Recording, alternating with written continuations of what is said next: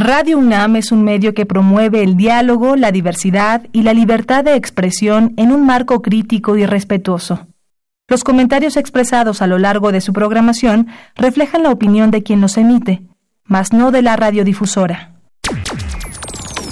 Esto es tiempo de análisis. Esto es tiempo de análisis. Una coproducción de Radio UNAM y la Facultad de Ciencias Políticas y Sociales. Tiempo de análisis. Política debate, cultura, sociedad, economía, periodismo, movimientos sociales. Opina, debate, discute, analiza. Tiempo de análisis. Un espacio donde con tu voz construyes el debate.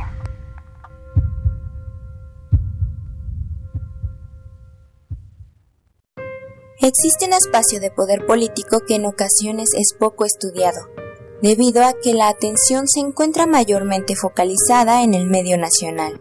Estamos hablando del ámbito local o subnacional.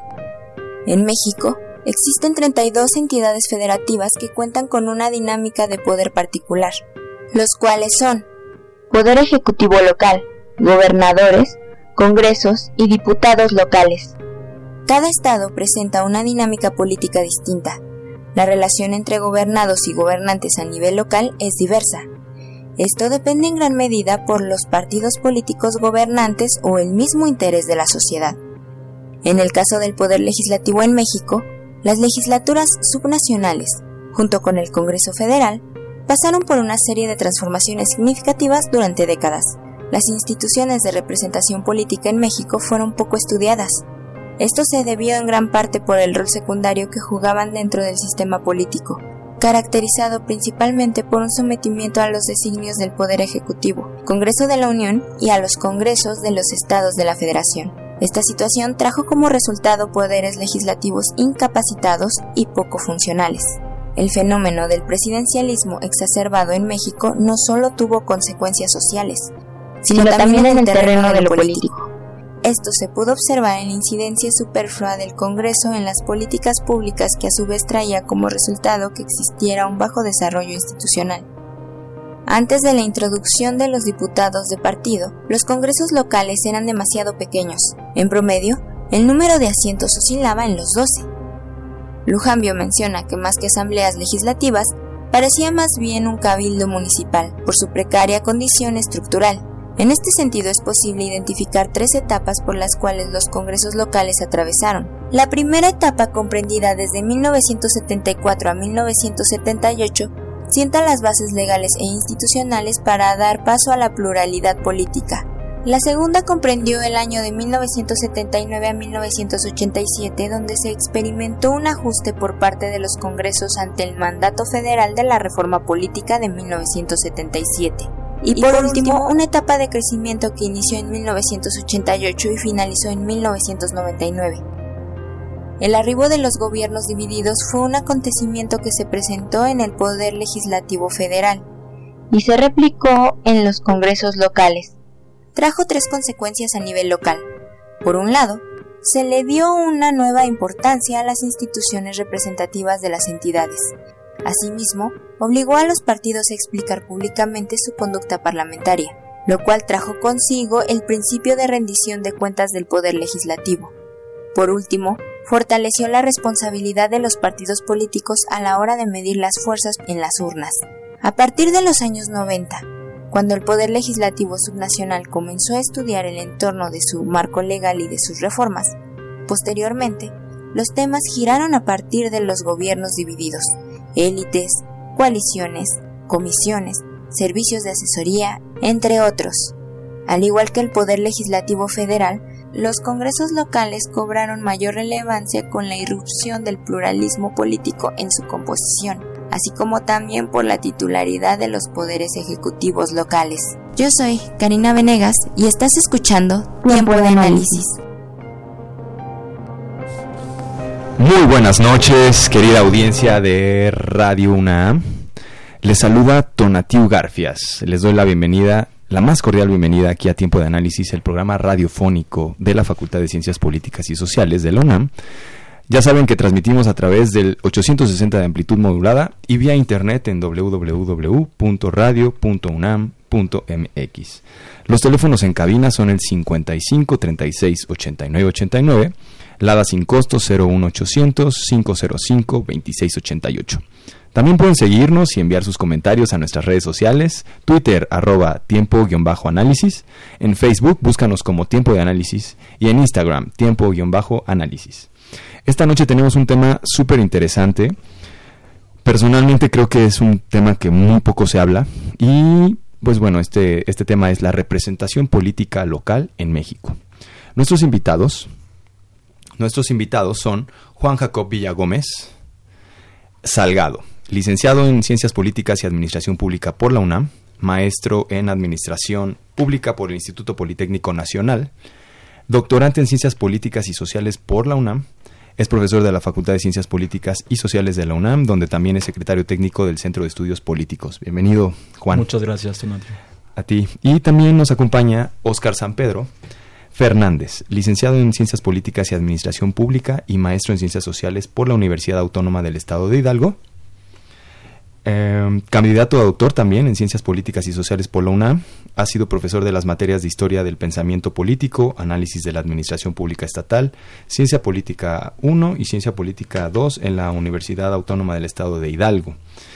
Eh, bienvenido, Oscar. Muchas gracias, Tonatio. Es un gusto estar aquí con, contigo y con, con Jacob y con el eh, público que seguramente es. muy ilustrado y distinguido. Pues muchas gracias. Muchas gracias. Efectivamente hemos recibido algunos comentarios que, que, pues bueno, el programa a veces es un faro y a veces es un, eh, por eso se llama tiempo de análisis, es un ring de debate, diría yo. Excelente. Entonces, ustedes con toda la, tranquilidad y con toda la calma vamos a abordar el tema. Yo les quería platicar un poquito que pues me puse a estudiar como, como debe de ser, ¿no? Muy bien. Eh, aún estoy ahí a mitad de la carrera de ciencia política y creo que es muy, muy importante tener claro que eh, a veces olvidamos que el aspecto, diría yo, los tres niveles de gobierno, ¿no? Eh, se dice, se menciona el federal, el estatal, el municipal. Y olvidamos esos dos, ¿no? Los minimizamos, decimos, este, pues bueno, en lo nacional es donde se resuelven, incluso las democracias, como, como llaman las democracias logradas o las democracias emancipadas, como en Estados Unidos, vemos que es muy evidente el choque entre lo, nacional y lo local. En México no se diga, tenemos dos casos clarísimos a recientes tiempos, les mencionaba fuera del aire, que para mí fue muy evidente la cuestión de la Guardia Nacional. Y ahora con la ley esta que le pusieron garrote en Tabasco, pareciera que las democracias subnacionales están delegadas o minimizadas a lo, a lo que se ordena en lo nacional.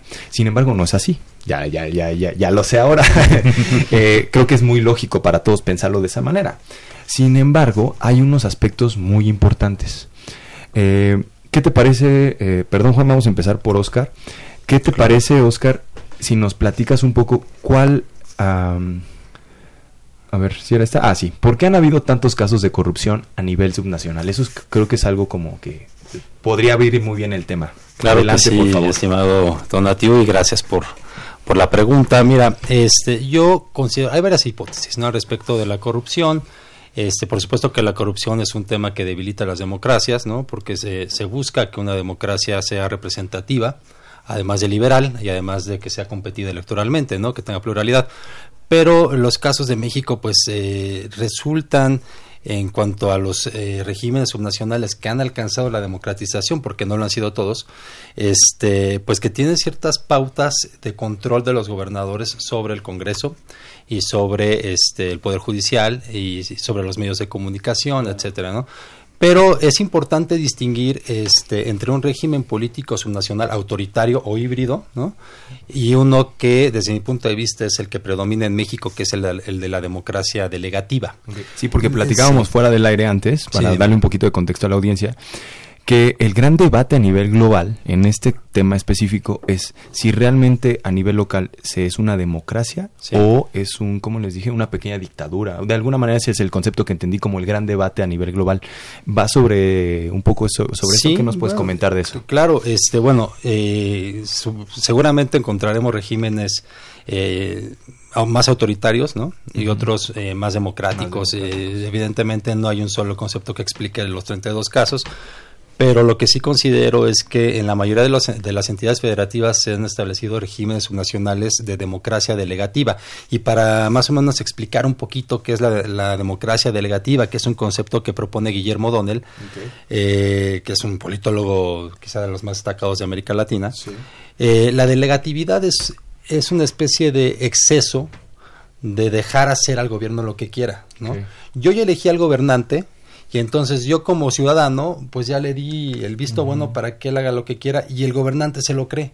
Y entonces el gobernante de repente se cree encarnar este, los verdaderos intereses del pueblo cuando en realidad pues está velando casi siempre por sus propios intereses generalmente eh, políticos. A nivel nacional se, se, dan democracias delegativas y de hecho Guillermo Donel creó este concepto para explicar democracias nacionales, pero lo que yo he visto a nivel subnacional es que más que intereses del pueblo como los que hoy podría decir López Obrador que encarna, que es parte de su de su postura política, de su discurso, este yo encarno los intereses del pueblo. A nivel nacional se puede decir en el discurso, pero como hay más, hay un techo, ¿no? O sea, hay, eh, o sea, buscan más eh, la oportunidad de, de, escalar y de llegar a puestos nacionales y unos llegar a ser presidentes, otros secretarios. En realidad, los gobernadores están velando por sus propios intereses, ¿no? El problema es que eh, el hecho de que un gobernador dentro de una democracia se convierta en una persona o, mantenga eh, rasgos autoritarios, ¿no? Este, nos, nos permite entender que esto lo acepta tanto la oposición como los legisladores del, del, partido que representa el propio gobernador, como la ciudadanía. Es decir, es un régimen aceptado. Entonces, este, no quiero decir que sea una cuestión estrictamente cultural, ni una cuestión estrictamente estructural o institucional, simplemente se combinan estas dos variables, este, tanto la, la cultura como los, los, rasgos estructurales, y entonces se, se deja hacer al gobernador lo que él quiera, hasta que llega un momento en que el escándalo explota, y ahí es cuando surgen los, este pues mediáticamente los, casos, de corrupción. sí, y es lo que te iba a decir, creo que la evidencia es vasta, ¿no? Al menos en el último sexenio, ¿te acuerdan? Al final estuvo corriendo ahí una foto a, manera de meme que decían, adivine de estos gobernadores cuáles van a tener procesos legales, ¿no? Mm. Entonces, yo diría todos, la gran mayoría de los gobernadores cuando salen tienen muchos problemas, este, bueno, procesos legales diría yo, no problemas, porque hay quien, o sea, hay muchas diferencias, ¿no? Entre gente que demanda a los gobernadores por alguna cuestión que no es necesariamente una, una asunto de corrupción y los casos que justamente es la pregunta, ¿no? Eh, entonces, eh, los gobernadores asumen ese digamos, coto de poder, porque finalmente es un coto de poder como un cheque en blanco. Y ellos velan por los intereses de su pueblo, pero en realidad son los de su grupo o los de su persona. ¿Ese es el, punto central en, en, este o, cómo, lo ves tú? Hay algo muy importante eh, que es el contexto histórico, ¿no?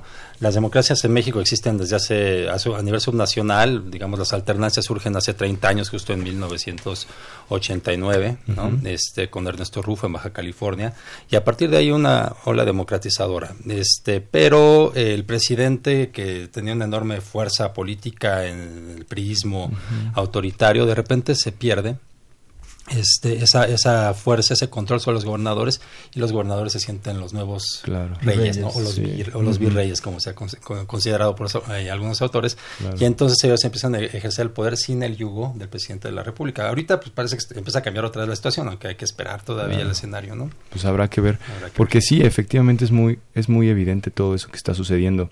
Eh, yo, yo creo que son suficientes los casos, al menos de los últimos gobernadores, que nos pueden demostrar eso.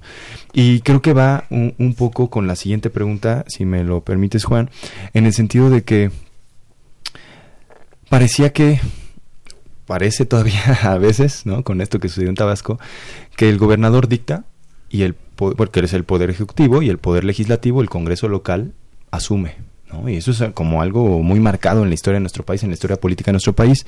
¿Por qué hay tan pocos estudios de sobre el poder legislativo local, Juan? Muy bien. podrías platicar pues, un poco? Yo, yo creo que eso depende en gran medida por el contexto histórico en el cual este, nos desenvolvimos durante mucho tiempo.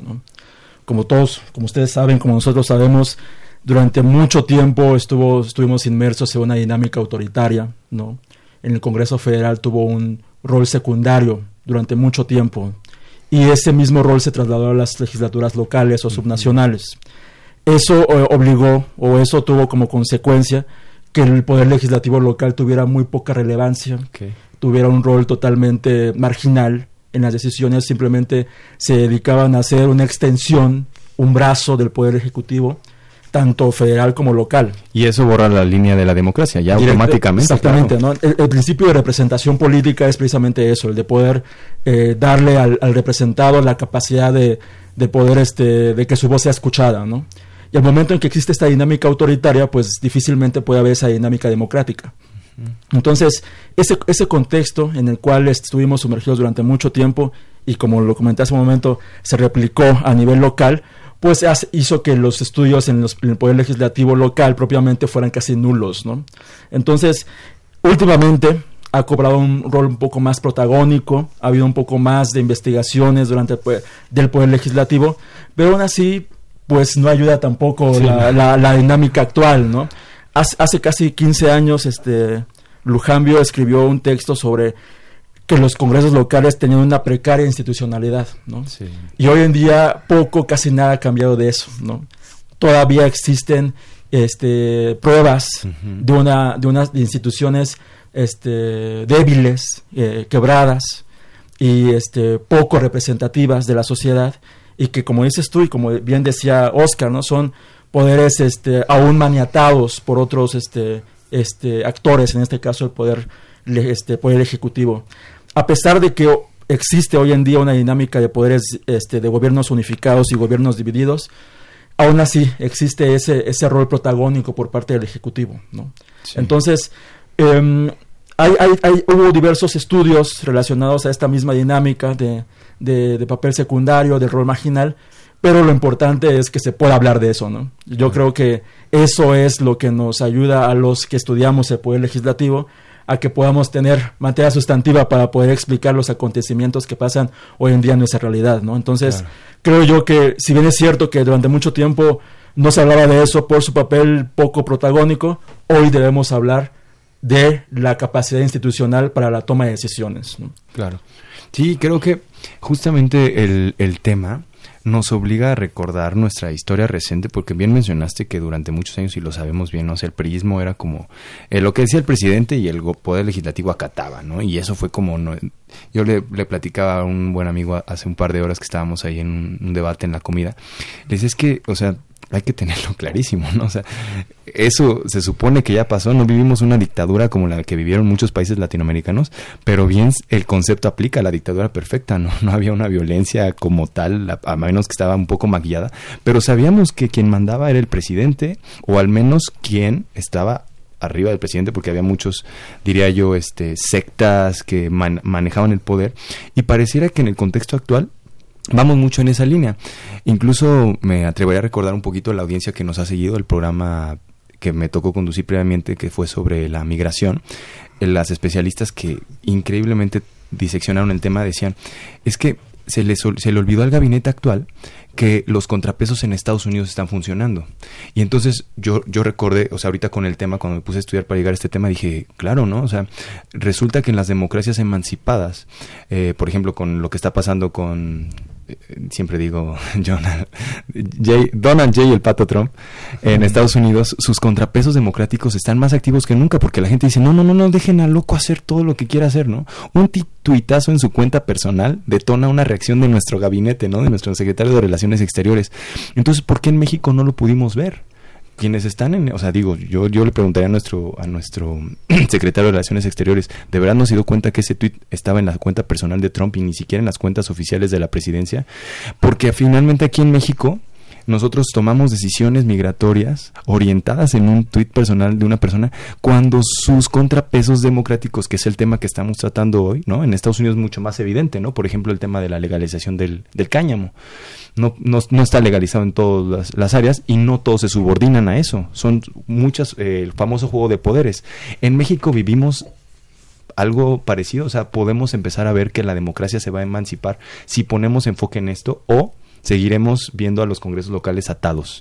No sé si quieren hacer un comentario de eso adelante. Sí, yo, yo creo que la gran clave en, esto es que haya una, una creciente pluralidad política dentro de los congresos locales. Yo creo que eso en gran medida va a ayudar a que las decisiones puedan ser consensuadas de una forma mucho más eh, amplia, que puedan existir diversas voces en torno a ciertas decisiones, que pueda haber sectores de la sociedad más representados dentro de los congresos locales y esa dinámica de pluralidad política va a ser precisamente eso, que haya decisiones mucho más consensuadas en torno a cierto tema específico. Yo solamente quería comentar, eh, por ejemplo, antes los el poder legislativo local se guiaba con esa línea autoritaria, autoritaria que tú dices, ¿no?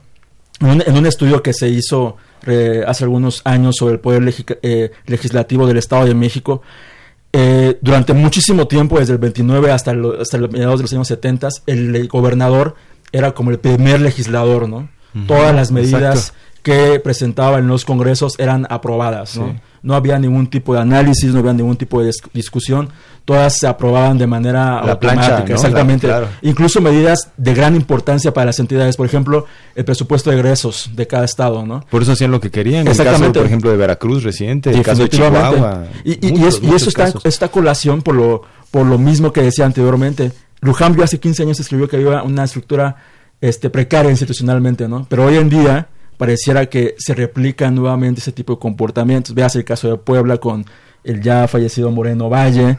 Eh, son son figuras este, locales que dominan su, estructura este, este local, ¿no? Y que la gran mayoría de las veces impulsaron a los diputados locales, o sea, porque sabemos que cuando hacen campaña, los gobernadores o los candidatos a gobernador son los que acompañan y dicen, este es mi diputado de aquí. Exactamente. Bueno, no lo dicen mi diputado, pero es como a la gente decirles, por este porque es el que va a probar lo que definitivamente. Y, lo, peor perdón es que se crea una una representación artificial Así existen partidos políticos locales afines a la figura del gobernador que simulan una oposición cuando realmente solamente legitimizan las las este las propuestas o las o las políticas de los gobernadores. Entonces creo que el espacio subnacional hablando propiamente del poder legislativo es un espacio que todos debemos de poner atención no debemos dejarlo pasar a pesar de que como decía la cápsula al principio, es tal vez un espacio poco glamuroso, poco, poco institucional, en el que tal vez este sea poco, poco transparente, debemos involucrarnos en las decisiones que toman nuestros congresos locales. Yo siempre le pregunto a, cuando hay un debate de política, pregunto, oye, pero ¿tú sabes quién es tu diputado? No, pues yo voté por el gobernador y el diputado, pues el, mismo partido, ¿no? Pero ¿quién es? ¿No le has exigido alguna vez respuestas? ¿Tú qué onda, Oscar? ¿Qué opinas de esto? Porque finalmente, el, eh, por, para explicar también un poco a la audiencia, eh, Juan Jacob Villagómez, su estudio es sobre el poder legislativo local y Oscar San Pedro estudia sobre el poder ejecutivo. Así es. Entonces, este, ahora danos la visión del poder ejecutivo. ¿Por, ¿Por qué sigue siendo esto? Digo, ya nos diste una gran avanzada al inicio de la pregunta.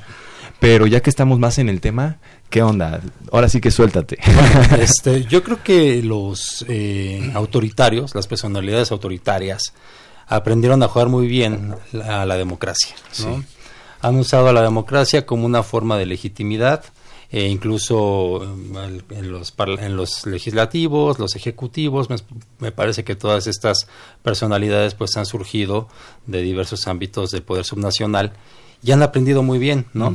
Eh, podemos encontrar, como bien decía Jacob, eh, congresos en los cuales hay una gran cantidad de patronazgo político. El gobernador es capaz de ejercer su poder no solamente eh, en su partido, sino a través de dádivas, a través de este, incentivos, por llamarlo muchos recursos. o de ofrecer este otro tipo de, de prebendas, pues logran controlar a los congresos locales. Y, hay que recordar que, bueno, independientemente de que Morena actual, en la actualidad tiene mayorías en algunos casos absolutas, pues en casi en todas las reformas realmente importantes se requieren mayorías calificadas.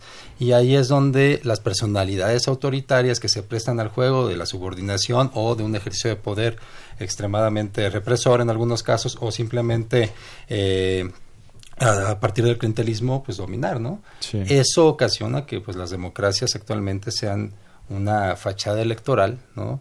con pocas probabilidades de que haya una verdadera representatividad. Hay caminos para eso, que de hecho con eso quiero terminar al rato, pero este pues no, no parece que haya demasiado demasiado avance mientras culturalmente lo, la clase política no aprenda que bueno pues es importante el contrapeso el debate este rechazar en algunos casos algunas leyes como en Tabasco no una cuestión que platicábamos hace rato que es este es ridícula ¿no? sí. Así fíjate que también veía otro ejemplo sí. este el caso de Baja California. Claro. Sí claro. el caso de Baja California cuando se extiende la, el mandato, eh, se hablaba en los medios de un millón de dólares para cada diputado. Eso involucra los dos aspectos no tanto tu estudio como el tuyo porque finalmente el poder legislativo ya no solo se antes digo era muy claro que eh, eh, todo era como más debajo del agua, era difícil que los medios tuvieran acceso o cualquier periodista que lo sacaba, pues ya sabemos que México tiene una gran historia con respecto a que es muy peligroso ejercer el periodismo. Pero aún así es evidente porque es lo que estamos hablando, justo lo que dices. O sea, de plano no cambió nada. o sea, no cambió nada. No ha cambiado o sea, e, el ejemplo de, de Baja California es el claro ejemplo coyuntural de que las cosas siguen siendo exactamente igual a nivel subnacional. Qué triste, qué difícil. Eh, recibía yo algunos comentarios ahí a nivel este personal y me decían, oye, a veces en el, en el programa no sacas como cuestiones de contexto más actuales. Y creo que este tema nos permitió eso, ¿no? De pronto la migración es un poco más difícil, fue el último tema que hablamos, ¿no? Para quien me escribió ahí a mis mensajes personales, depende mucho el tema, ¿no? O sea, si nosotros queremos hablar, por ejemplo, de el contexto actual de la migración, pues ya quedó clarísimo en el último programa que es como un proceso eh, muy, muy móvil, muy volátil, pero con cuestiones muy claras. En este caso es como una práctica, ¿no? O sea, el gobernador dice, oye, ¿qué onda? De diputados locales, a la manera en que ellos los hagan, ¿no? Por sus emisarios, como sea, pero planchenme esto para que yo quede a cinco años, y además es un super recurso. O sea, él está haciendo cuentas y dice, no, un millón de... ¿Cuántos eh, diputados locales habrá en Baja California? Mira, son Baja, California son 21 diputados. 21 diputados por un millón de dólares. 25, por un millón de dólares cada uno, 25 millones de dólares. Son 50 millones de pesos. ¿Están de acuerdo? Más, o, menos.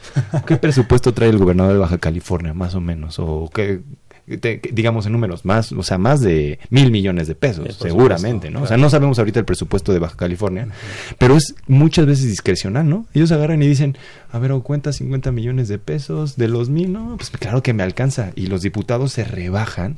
Qué tristeza, ¿no? Que termina siendo algo. Adelante, adelante. Lo, lo, este, interesante en, este caso que tú mencionas, lo interesante en este caso, y creo que es importante señalarlo, es que no importa qué partido político sea la figura que esté predominante dentro del Congreso o qué, gobernador sea el que esté en el poder. ¿no? Al final de cuentas podemos ver estas prácticas autoritarias en cualquier contexto local, ya sea tanto panistas como periodistas como de Morena, existe esta dinámica. ¿no? En el caso de Baja California Sur, Baja California, perdón, era una mayoría panista, ¿no? dentro del Congreso y el gobernador que le extendió el, mandato electo es el que surgió de Morena. Entonces, podríamos pensar que es totalmente hasta antinatural que estas dos figuras, estos dos partidos políticos puedan este, beneficiarse de, alguna manera, pero es parte de esta dinámica que, que, que, hay que dejarlo claro, es se van por los recursos legales, o sea, lo que hicieron en Baja California no fue nada fuera de la legalidad, fue dentro de los causas institucionales. Claro.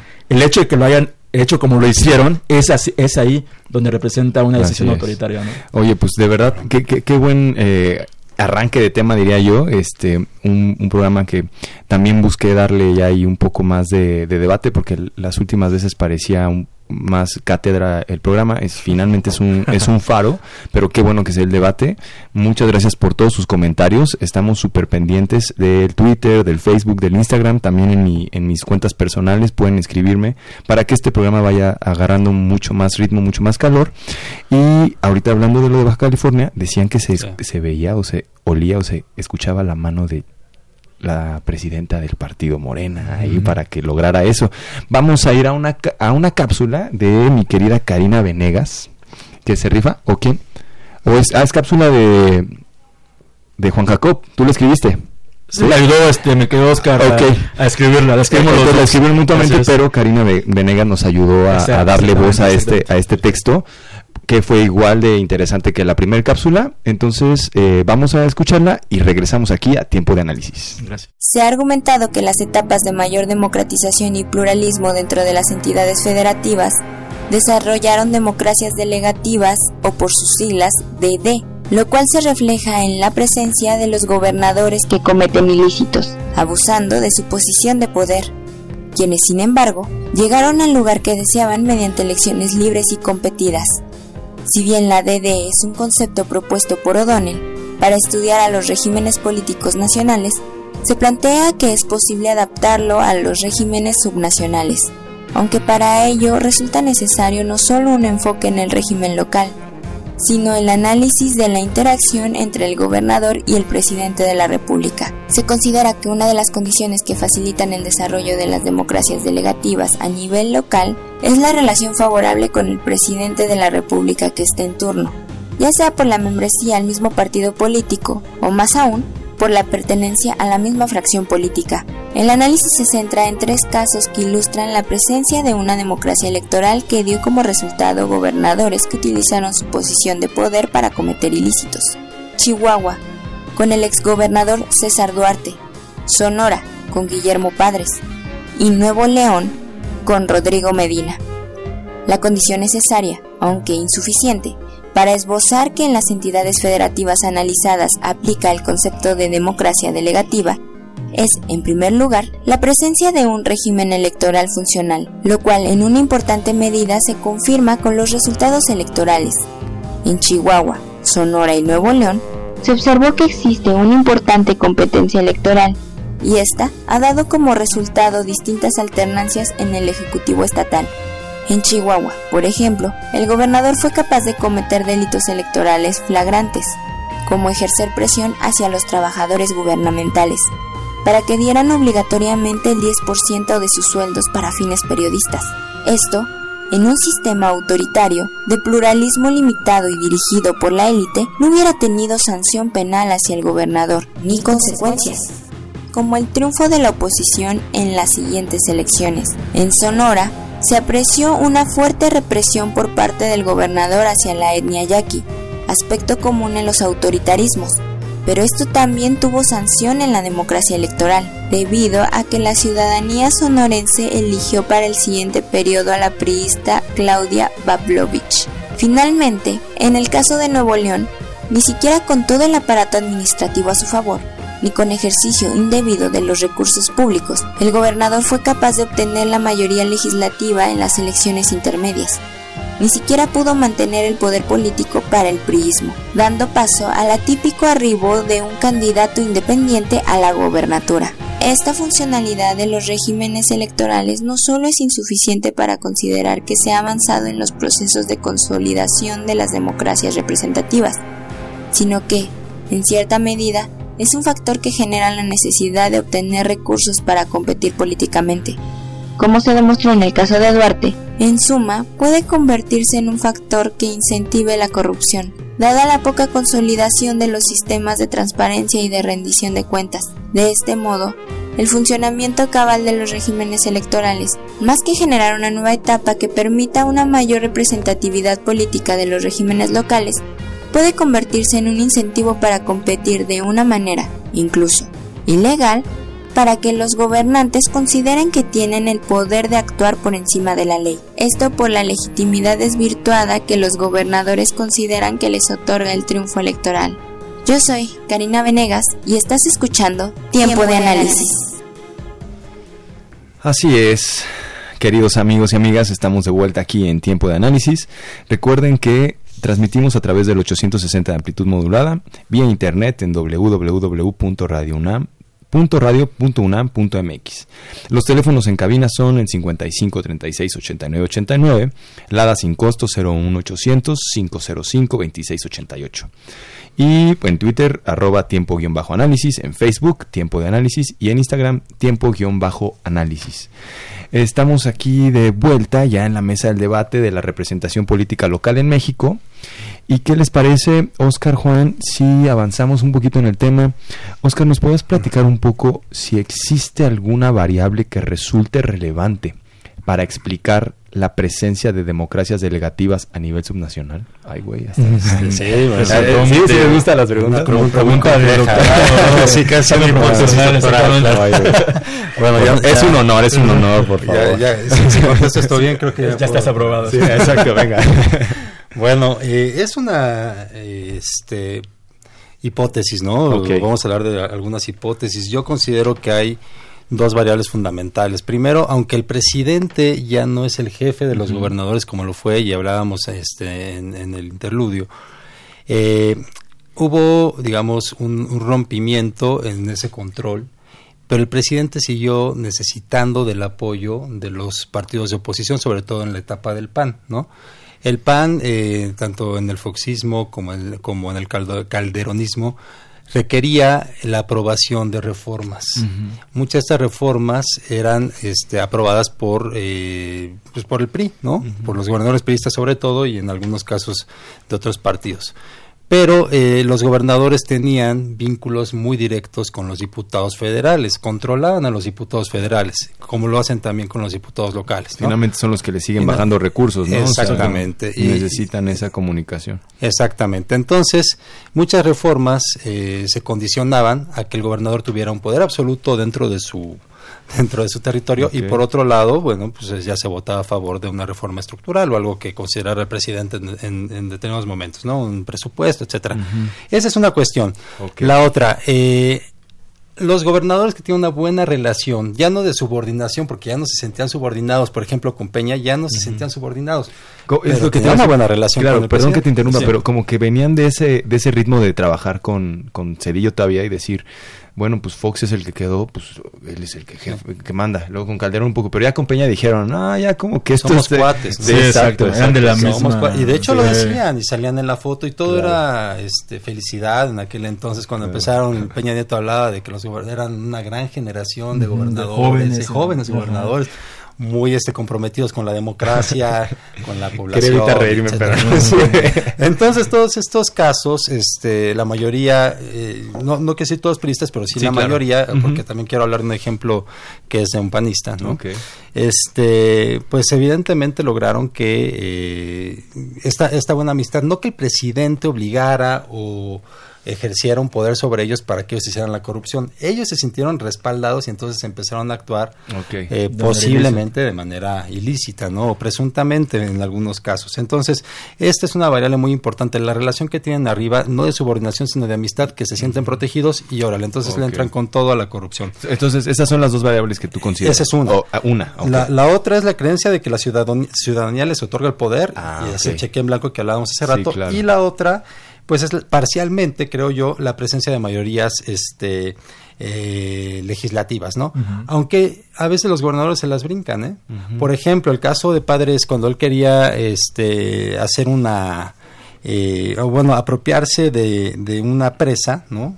No, este, de- de- que pertenecía a la etnia yaqui. ¿Qué es lo que escuchamos un poco en la Lo cápsula? escuchábamos en la cápsula, este, pues él quería construir un acueducto utilizando eh, pues un, un río que era este completamente de los yaquis, ¿no? O el 50% por decreto de Lázaro Cárdenas. A partir de ahí, el gobernador hizo todo lo posible, brincándose todo, institu- toda institución, al legislativo, al judicial, para, para llevar a cabo su proyecto, aunque no debía hacerlo, ¿no? Y el, el legislativo le frena eso, incluso con mayoría, ¿no? Ok. Se la frena el Poder Judicial y con el apoyo del presidente Calderón se lleva a cabo esta obra. ¿No?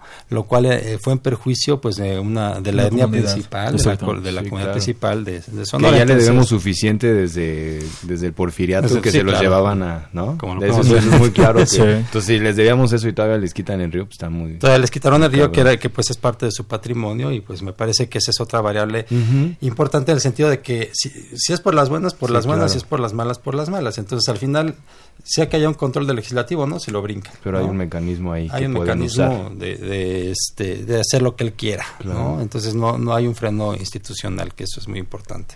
eso explica. difícil. Ok, sí, fíjate que yo también les quería preguntar un poco eso, si veíamos ya algún caso de gobernadores que empezaran como a actuar distinto. Yo les comentaba ahorita fuera del aire un poco el caso de, del gobernador Cuitláhuac Jiménez García, que veo, yo tuve la fortuna de, de- de ser su vecino de oficina ahí en la legislatura 63, y creo que es un tipo distinto, sin duda alguna, llegar al poder y en un, en un estado en el que está muy fracturado el poder legislativo, muy acostumbrado a algo porque viene del, del gobierno de Yunes, viene el gobierno de Javier Duarte, ¿no? Muy dañado, pero al fin y al cabo esperemos que haya quien sí realmente pueda empezar a evitar ese sentimiento de que es su coto de poder, ellos mandan por las buenas o por las malas se van a hacer las cosas y no le importa a nadie. Eh, si hay alguien que nos esté escuchando en Veracruz y que tenga una opinión distinta, por favor escríbanos a nuestras redes. Y Juan Jacob, ¿qué te parece si nos platicas un poco sobre cuáles son los retos de la representación política local, hablando del poder legislativo? muchas gracias, Yo, yo creo que este eh, hay mucho, hay mucho que se tiene que hacer en el Poder Legislativo local. Eh, en total, de los 32 congresos locales que hay en México, hay 1.112 diputados hoy en día. ¿no? Eh, yo creo que no es un número menor. Parece, eh, mucho el debate sobre la cantidad de los representantes se llevó como a la esfera nacional, ¿no? de los 500 diputados este, a nivel nacional, federal, son demasiados, pero pareciera que estos 1.112 diputados, pues parece que están escondidos en alguna parte. ¿no? Definitivamente creo que hay mucho que hacer. Los que estudian en el sí, dime. y no, es que asumo que es la cantidad de distritos locales que existen en el país. Exactamente, exactamente. Y al final son, están distribuidos en todo el territorio nacional. Exactamente. Pero los, los, los que estudian el poder legislativo, los que tratamos de estudiar el poder legislativo, lo que siempre nos encontramos cada vez que entramos a una página de internet de los congresos locales es la opacidad. Sí, son vitrinas nada más. Totalmente opacos. No hay un sistema de información parlamentaria que pueda ser transparente para que pueda informar sobre las acciones que se realizan en el poder legislativo local. Si tú ves la legislatura pasada de un estado a esta legislatura, puedes ver que toda la información de la legislatura pasada ya no está. Definitivamente desapareció y hay una nueva imagen en el portal de internet de la nueva legislatura, hablándose de eh, Veracruz, hablando de Puebla y hablando de otros más que renovaron este, la, la legislatura del año pasado. Entonces, ese es el principal reto puede establecer un sistema de información parlamentaria que pueda ser útil para que los ciudadanos puedan informarse de lo que pasa en su Congreso local. Eso creo que puede ayudar tanto para los ciudadanos como para los que están en la academia a tratar de dar explicaciones de lo que pasa en ese coto de poder, porque al final, pues resulta muy conveniente para ellos que no haya un diario de debates, que no haya un canal este, del Congreso local que pueda dar explicación de las sesiones, de lo que se pueda debatir, y creo que eso es lo que hace que muy pocas personas se enteran de lo que pasa en, los, en sus congresos locales. Entonces, hubo, un caso recientemente en el estado de Yucatán que se aprobó, eh, y, más bien que se rechazó sobre el matrimonio igualitario. Muy pocas personas, o hubo, un, gran movimiento ahí en, este, en Yucatán, pero a decir verdad, poco, poco, poco se sabe en torno de lo que poco pasó. visible. Exactamente, ¿no? Y luego las votaciones fueron secretas, no se sabe quién votó. Entonces, creo yo que para avanzar, para avanzar en esta representación política local o subnacional, hablando del poder legislativo, se necesitan canales de comunicación eficientes entre representados y representantes. No podemos pensar que la simple institución por sí misma va a dar resultados, ¿no? Necesitamos esa información para que nosotros podamos tomar decisiones de cara a elecciones, de cara a otro tipo de actividades que tengamos que hacer dentro de la sociedad. Claro, sí, eh, me surge este eh, pensamiento si podría ser una alternativa el gobierno abierto. Empieza a hablar, ¿no? Ya a nivel nacional en el, en el Congreso de la Unión sobre estas herramientas, porque finalmente el Congreso de la Unión sí tiene un histórico, sí puedes revisar las iniciativas de hace 30, 40, 50 años, ¿no? Yo tuve la fortuna de estar metido en esas páginas varios, por lo menos dos o tres años de mi vida. Y no me lo había cuestionado si en los congresos locales había esos históricos porque son primordiales. O sea, a mí me ayudaba muchísimo a fundamentar iniciativas, a proponer nuevas iniciativas con esos históricos, de decir, ah, bueno, ya uno, ¿no? Metes unas palabras claves, digamos, gobierno abierto. Pues salen ahí 200 iniciativas que se quedaron incluso en el tintero. Pero si los gobiernos locales no tienen eso, incluso a nivel de poder ejecutivo, ¿no? Porque es importantísimo saber, oye, ¿qué hizo el gobernador pasado? Y muchas veces información la buscas y ¿qué te salen? Portales periodísticos, ¿no? Este, Google. Deberían de ser las propias páginas y por eso digo, el gobierno abierto me suena una alternativa. Para que incluso los gobernadores no se sientan tan este, libres, ¿no? Como que digan, ya se meten a internet y ya saben lo que hago, ¿no? O el, o el, o el poder legislativo este, ¿sabes qué? Esa iniciativa ya vimos que en los debates previos se nos hizo el aquelarre porque la gente no quiere. ¿No? Porque cuando la gente sabe que está haciendo algo en contra, luego luego se mueven.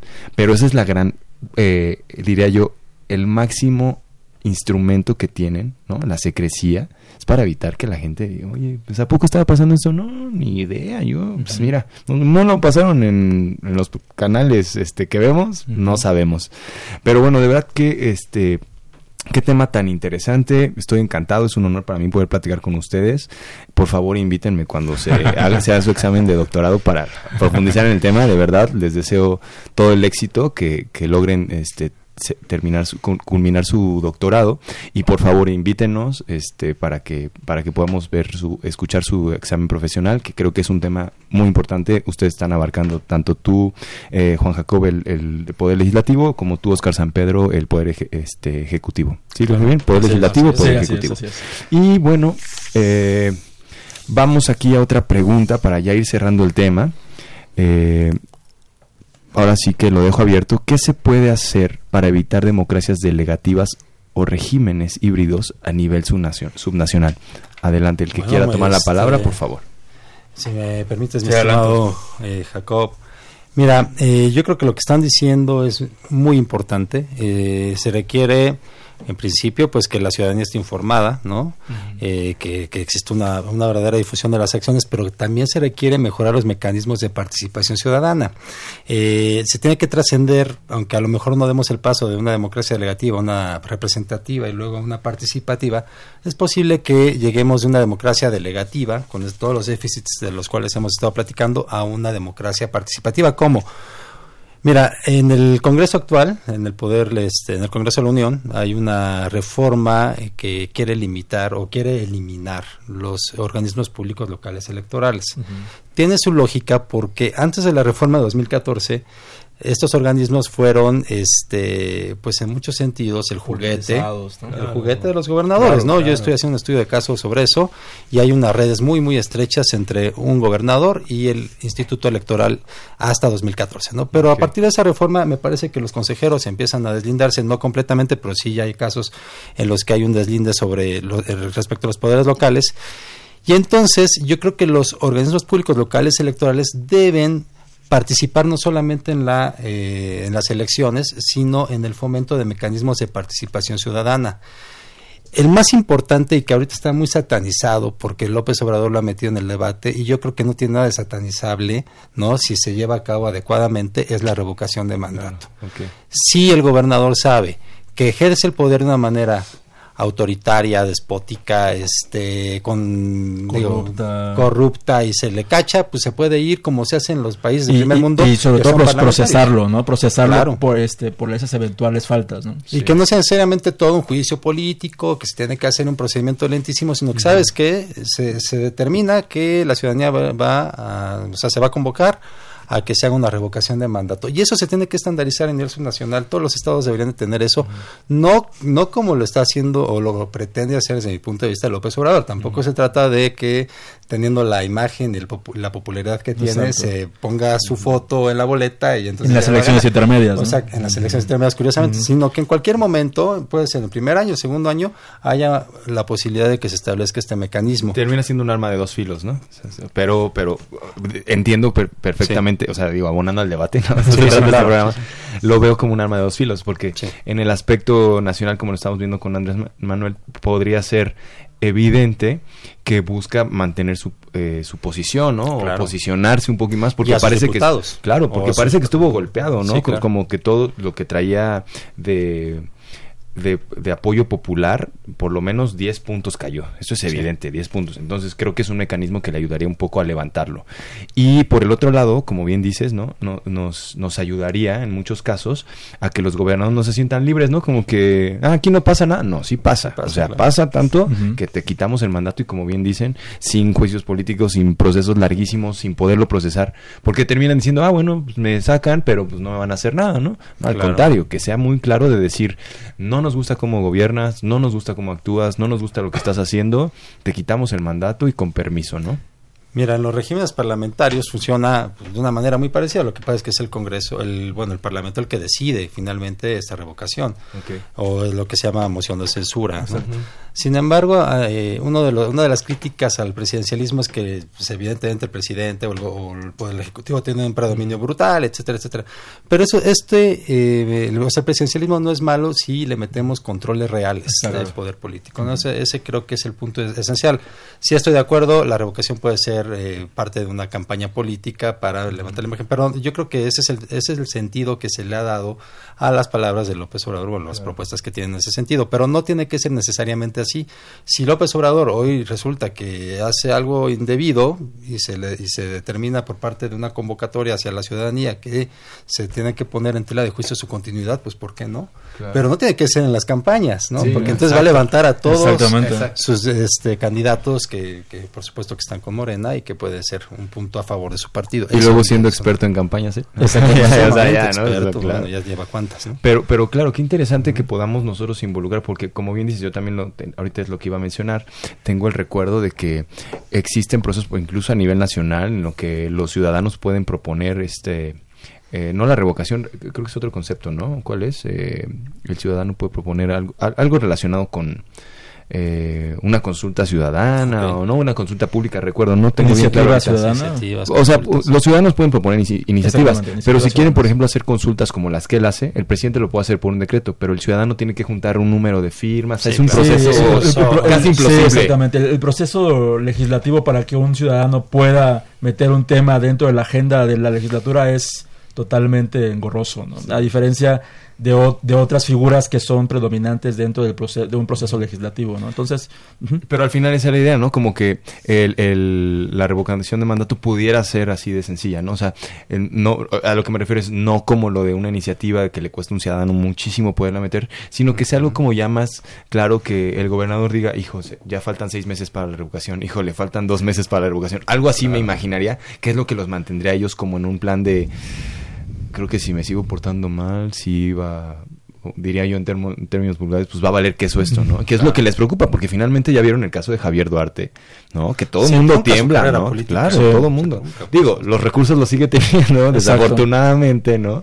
Este, platicaban incluso, ahora por lo que veía voy a salir un poco de lo de los gobernadores, pero para mí es algo paralelo. Lo del Chapo, ¿cómo es que del Chapo no tiene ni un solo peso del Chapo? Pues de Javier Duarte han de estar en una situación igual. Yo no he leído en los grandes titulares porque estoy seguro que el, el actual gobernador quisiera sacar en los titulares eso pero no he visto en los titulares de la prensa de que tengan los recursos de Javier Duarte resguardados o que ya los parece que su familia los está disfrutando, él está esperando a salir de la cárcel, no va a haber problema y creo que tiene que ver con el tema, ¿no? O sea, estamos hablando de que tanto lo protegió el poder legislativo porque casi casi le avisaron, oye, pues ya vienen por ti, córrele, ¿no? Y fue como una cuestión de, eh, me acuerdo que salió en las noticias, ¿no? Ahorita mismo voy a ir a presentar mi separación del cargo, y fue cuando más bien era su, su declaración de voy a huir, Sí, claro. ¿Y qué? O sea, de verdad, si nosotros los mexicanos como ciudadanos nos dimos cuenta de eso, que de verdad antes no era fiscalía, la procuraduría no sabía eso, ¿no? Eso es molesto, digo, a mí me encabrona. Sí, claro. o sea, de verdad, o sea, el tipo se va a ir así como por la puerta y se va a echar cuántos añitos en, el, en la cárcel, tres, cuatro, cinco. ¿Y en qué condiciones? Y regresa, claro, y regresa y disfruta de sus recursos robados, ¿no? Y, ahí pongo los dos, los dos estudios que ustedes tienen, ¿no? Tanto el Poder Legislativo, cuál fue su posición, como el Poder Ejecutivo, que parece que hasta se burla, ¿no? O sea, dices, o sea, nada más no, ah, iba a decir nada más no se rió, pero sí se rió. Ahorita que me acuerdo, se iba riendo, ¿no? ¿De qué manera? Sí. Entonces, bueno, de verdad qué interesante. Es un honor haber podido platicar con ustedes. Me encantaría que nos pudieran ayudar un poquito con la conclusión del programa. Adelante y, ya este, nos vamos despidiendo de la audiencia. Yo, yo creo, para finalizar, que que no hay que tampoco este, entrar en el terreno del fatalismo. Creo yo que, hablando propiamente del poder legislativo, el hecho de que existan estas prácticas poco institucionales, estas prácticas opacas, estas prácticas poco transparentes, no significa que no sea una institución disfuncional. La representación política es necesaria. No podemos pensar que debamos desaparecer esas instituciones por primordial si hay, exactamente por si hay algún este afín al presidente que quiera salir con la puntada de desaparecer esas instituciones no son totalmente necesarias. A pesar de la precariedad institucional que puedan existir son necesarias para dar esa capacidad de representación a las personas, ¿no? Entonces, en un texto muy clásico de Sartori decía de que es exactamente en la defensa de la representación, representación, política, nosotros no podemos tomar decisiones en conjunto, nosotros los ciudadanos, ¿no? Por eso están ellos, ah, por eso están los representantes, para tomar decisiones en nuestro nombre.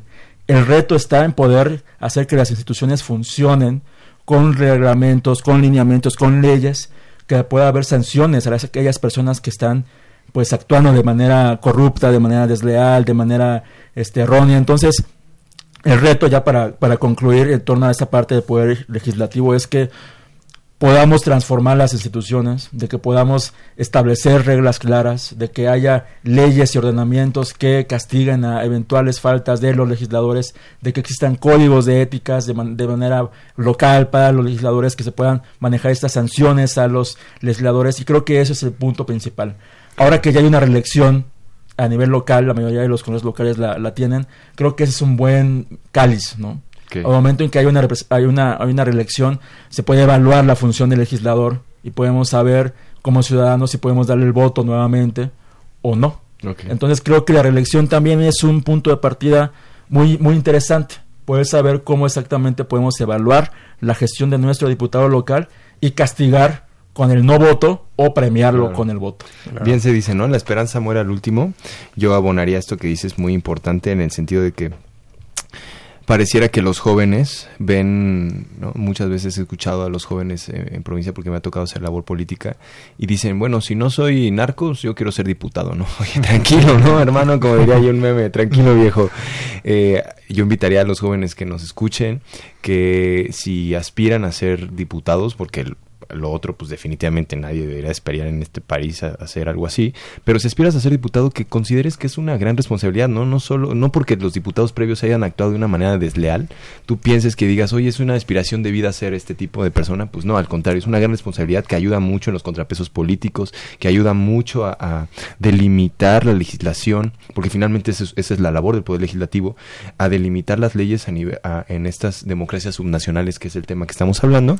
Y por favor, este, Oscar, danos tu conclusión. que sí, eh, coincido completamente con, con Jacob. Eh, no todo está perdido y al contrario creo que hay avances muy importantes. Si tú me preguntas qué prefiero entre el autoritarismo eh, del siglo XX y de los 70 años, etcétera, etcétera, el partido hegemónico o lo que tenemos ahora, sí prefiero lo que tenemos ahora con todas sus deficiencias, porque pues hay, hay avances en democracia electoral, ¿no? Aunque sé que la democracia liberal representativa es un paradigma este, que se puede cuestionar, por supuesto, desde muchas aristas, pero digamos que dentro de lo que estamos buscando, pues hay ciertos avances. Hoy en día nos podemos enterar de los escándalos, porque antes lo sabía y no nos enterábamos. Hoy nos podemos enterar gracias a los medios de comunicación, a las investigaciones, a cierto pluralismo, a que no toda la oposición se vende, algunos y algunos no. Eh, tenemos ese tipo de, posibilidades, ¿no? Entonces, eh, yo creo que en ese sentido hay que reforzar los mecanismos de, participación, de representatividad, y pues sí, sí, sí tenemos este, amplias posibilidades de que México siga, siga eh, transitando o consolidando la democracia, ¿no? Pero este, pues evidentemente se tiene que poner las reglas mucho más claras de lo que habían estado o, de lo que han estado hasta ahora. Claro, pues un tema muy interesante, de verdad. Un gusto poder ah, platicar con ustedes. Un honor, diría yo, Juan Jacob Villagómez Salgado, Óscar San Pedro Fernández, ambos eh, doctorantes en ciencias eh, sí, en Ciencias Políticas y Sociales por la UNAM, ¿no? Así es. Eh, de verdad, todo el éxito. No olviden que les estoy pidiendo aquí ante la audiencia que me inviten a sus exámenes profesionales. Estaré encantado de escucharlos. se publique. también, ¿no? Y cuando se publique ya este, ahí los estaremos leyendo. Con todo gusto. De verdad, muchas gracias. Esta es su casa. Muchas gracias. Y eh, pues bueno, querida audiencia, esperamos que hayan disfrutado de este debate.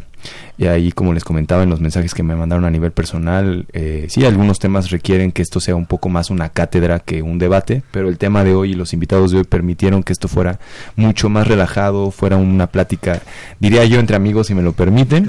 Y esperamos que en casa se hayan sentido así. Eh, por supuesto que eh, estuvo en la operación de cabina el señor Humberto Sánchez Castejón, muchas gracias. En continuidad, Tania Mecanor Y este programa es producido por la Coordinación de Extensión Universitaria de la Facultad de Ciencias Políticas y Sociales, dirigida por Sergio Varela. Nuestro productor Oscar González, gracias Oscar, un honor. Asistente de producción Jessica Martínez, que ya tiene un rato que no la veo. Jessy, un saludote. Servicio Social Karina Venegas y Salvia Castro. Karina, tuvieron muy chidas tus, tus cápsulas y por supuesto con lo que nos escribieron aquí Juan Jacob y Oscar, importantísimo, muchas gracias. Quiero mandar un saludo especial a un par de niños que nos están escuchando, que me sorprendió que nos mandaran un, mensaje de que, eh, pues bueno, sabían que estoy conduciendo este programa y, y, creo que es importante que a las siguientes generaciones les ayudemos a que se, se politicen, ¿no? Es muy triste ver que personas de nuestra edad dicen que odian la política, es primordial que las siguientes generaciones lo hagan. Les mando un gran saludo y se despide de ustedes Tonatiu Garfias. Muy buenas noches.